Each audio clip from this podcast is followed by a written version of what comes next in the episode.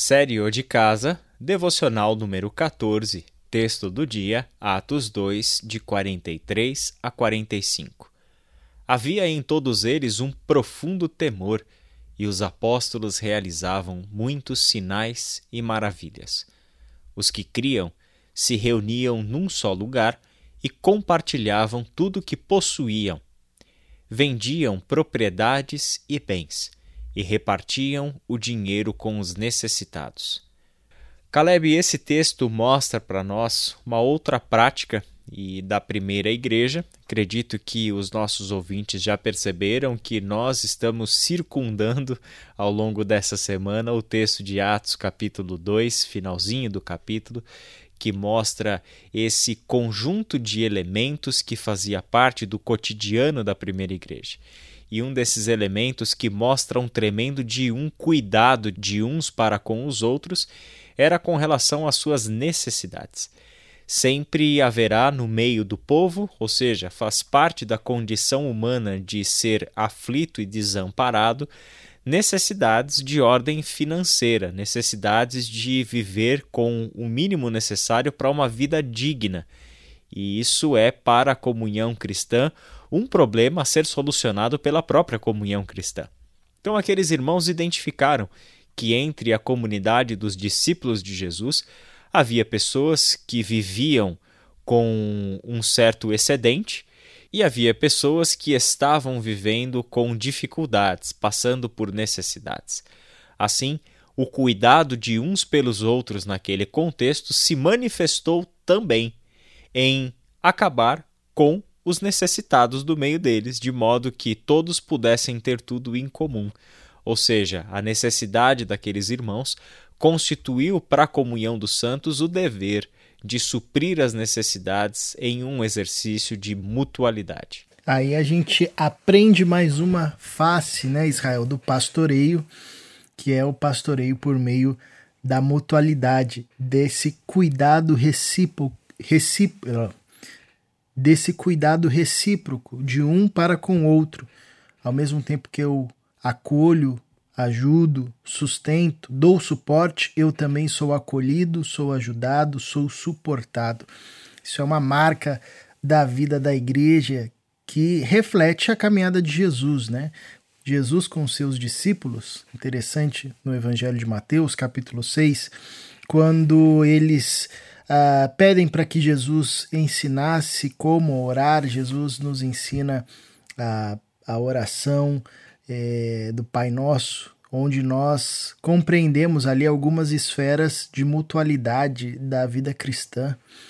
O pão é nosso, ou seja, a, a nossa necessidade física ou as nossas necessidades físicas expressa na figura do pão que é partilhado, que é nosso, que devemos a todo instante uh, cuidarmos e nos atentarmos para que não falte para ninguém aquilo que é o mínimo para nos dar uma condição necessária de vida. É, Jesus também ensina os seus discípulos acerca do perdão que nos é dado. Isso nos leva a uma outra esfera de mutualidade acerca das nossas relações onde nós também somos chamados a suprir não só as demandas é, materiais e físicas, mas também as demandas das relações, das nossas emoções, das nossas relações comunitárias. E o perdão é um convite e uma exortação constante, um encorajamento constante da palavra para todos os discípulos de Jesus, para que vivemos a partir dessa realidade do perdão e, e que a gente construa uma comunidade que tem essa marca do perdão. E Jesus ensina também na oração do Pai Nosso aos seus discípulos acerca da tentação, para que sejamos livres da tentação, nos livre das, das tentações ou da tentação, é a oração dos discípulos de Jesus. E aqui nós temos uma outra esfera também de mutualidade, que essa dinâmica da vivência com Deus, da nossa espiritualidade, ah, para vencermos o mal, para vencermos o pecado, para superarmos as tentações que estão a todo instante ao nosso redor. Ou seja, nós nos pastoreamos mutuamente em todas as dimensões da vida. E isso eleva o, nível do pastoreio. do qual todos nós, como nós já reforçamos aqui ao longo dessa semana, somos chamados a praticarmos esse pastoreio profundo. E sabe de uma coisa que é muito legal de, de ver como igreja, é, nesse tempo de pandemia, a gente consegue ver os pequenos grupos se mobilizando de forma é, muito bela para que aquelas pessoas que estão mais próximas sejam cuidadas e pastoreadas em suas crises, quer sejam elas emocionais, quer sejam elas é, materiais, quer sejam elas espirituais. Acho que isso é um motivo de louvor para a gente de ver que Deus nos tem dado privilégio de, no nosso meio, vivenciarmos esse pastoreio mútuo, esse pastoreio que se dá nas dimensões da vida de forma bem prática, é, trazendo respostas para questões é, práticas e para questões profundas também, complexas, e que vão sendo é, rearranjadas ou respondidas ou, ou, resolvidas por meio desse ambiente é, de pastoreio contínuo. Caleb, eu gostaria de trazer para nossa devocional dois textos da carta de Paulo aos Gálatas que eu acho que também são capazes de elucidar um pouquinho sobre esse fator da reciprocidade, da mutualidade, do quanto as necessidades dos nossos irmãos constituem um dever para nós, né?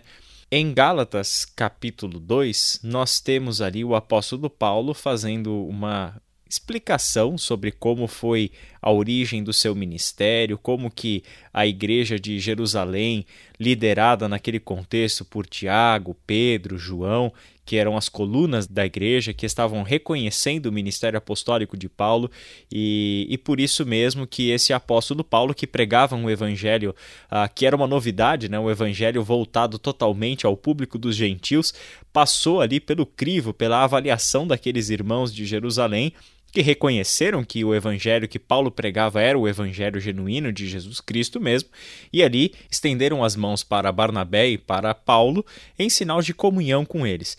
E aí o que é interessante, o versículo 10 do capítulo 2 de Gálatas, Paulo escreveu assim: Somente pediram que nos lembrássemos dos pobres, o que me esforcei por fazer.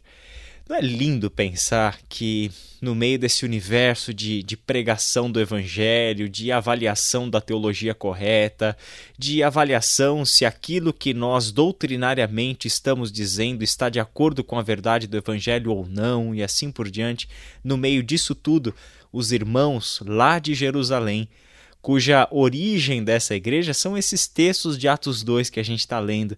Esses irmãos apenas dão uma recomendação e fazem um pedido para Paulo, que agora estava indo em missão no mundo dos gentios. Paulo, não se esqueça dos pobres. Não se esqueça dos necessitados. Como isso é bonito, né? E no capítulo 6 do mesmo texto de Gálatas, Paulo vai motivar esses irmãos, trazer a memória daquilo que está na essência da comunhão cristã e nessa tarefa que nós temos de uns para com os outros. Gálatas 6, 9 e 10. E não nos cansemos de fazer o bem, pois no tempo próprio colheremos, se não desanimarmos. Portanto, enquanto temos oportunidade, façamos o bem a todos, especialmente aos da família da fé. É lindo, né? Fazer o bem é para nós uma oportunidade que deve ser levada a séria, que deve ser considerada, né? deve ser aproveitada toda a oportunidade sempre para fazermos o bem, especialmente, não exclusivamente, mas especialmente aqueles que são os nossos irmãos mais próximos, os nossos próximos mais próximos, né? Os nossos irmãos de comunhão. De fato, belíssimo isso aí, Israel, essa lembrança é, da missão da igreja e do impacto que a igreja tem, sobretudo para aqueles que amargam, às vezes, situações de extrema necessidade. E, e lembrando da, da, do contexto de Atos, né?